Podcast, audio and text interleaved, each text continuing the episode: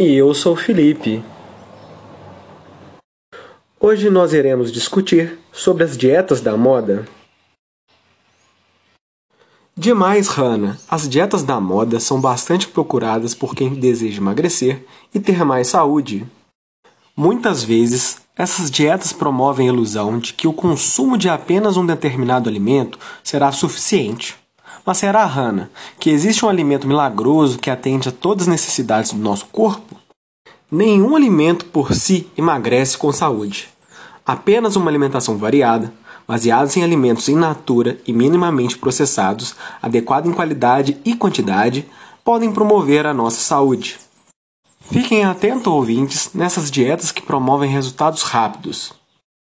Para um melhor esclarecimento sobre este assunto, nós do PET Nutrição falaremos sobre quatro dietas da moda. Confira tudo aqui. Boa, Hanna! Como o próprio nome sugere, a dieta low carb é focada na diminuição da ingestão de carboidratos, massas, pães e açúcares. Por esses alimentos serem ricos em caloria, as pessoas conseguem perder peso. Ocorre devido à grande diminuição dos carboidratos. Devido a isso, o corpo passa a utilizar a gordura localizada para fornecer energia. Ela também pode reduzir a glicemia no sangue, uma vez que você diminui a ingestão de carboidratos e açúcares. Muitas dietas low carb também são ricas em gorduras e podem causar um aumento de colesterol total plasmático, aumento do LDL, que é o colesterol ruim, e redução do HDL, que é o colesterol bom. Outro problema é que pode haver a diminuição na ingestão de fibras, vitaminas, minerais e compostos bioativos. Isso porque esses nutrientes estão presentes em muitos alimentos que contêm carboidrato. Agora é a vez das dietas sem glúten. Elas são recomendadas para as pessoas que apresentam doença celíaca. A pessoa com doença celíaca apresenta intolerância permanente ou alergia ao glúten, uma proteína encontrada em cereais como trigo, centeio e cevada e seus subprodutos. Além disso, a aveia, embora inicialmente não apresente a proteína do glúten em sua constituição, é normalmente cultivada no mesmo terreno que esses grãos, em um processo chamado de rotação, e por isso, frequentemente, pode apresentar traços de glúten. O tratamento da doença baseia-se em uma alimentação isenta dessa proteína por toda a vida. Para estas pessoas, o consumo do glúten provoca inflamação no intestino, além de outros efeitos colaterais, podendo impedir a absorção de nutrientes. Que interessante! O glúten está presente nesses alimentos mesmo, como cerveja, pizza, biscoito, ketchup, bolos, que são muito calóricos. Ao diminuir o consumo destes itens, é normal observar a diminuição do peso na balança, mas também é importante lembrar que alguns alimentos que não possuem glúten são altamente calóricos.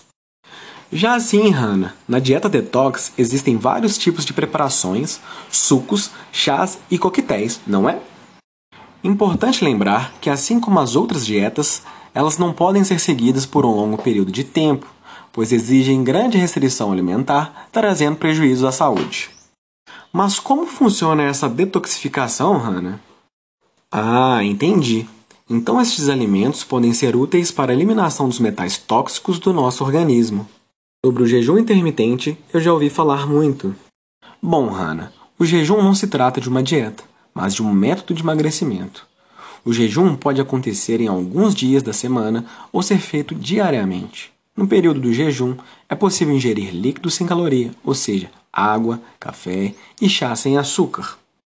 Atualmente, o jeito mais comum de fazer o jejum é o modelo 16-8, no qual o indivíduo fica em jejum por cerca de 16 horas contínuas e se alimenta durante 8 horas contínuas. Muitos utilizam o horário de 10 horas da manhã e 6 horas da noite para se alimentar. Isso mesmo, Hannah. Assim, as recomendações de fazermos nossas refeições com intervalos de 2 a 3 horas promovem maior oferta de nutrientes, reduzem a compulsão alimentar por alimentos, ou seja, a vontade exagerada de comer.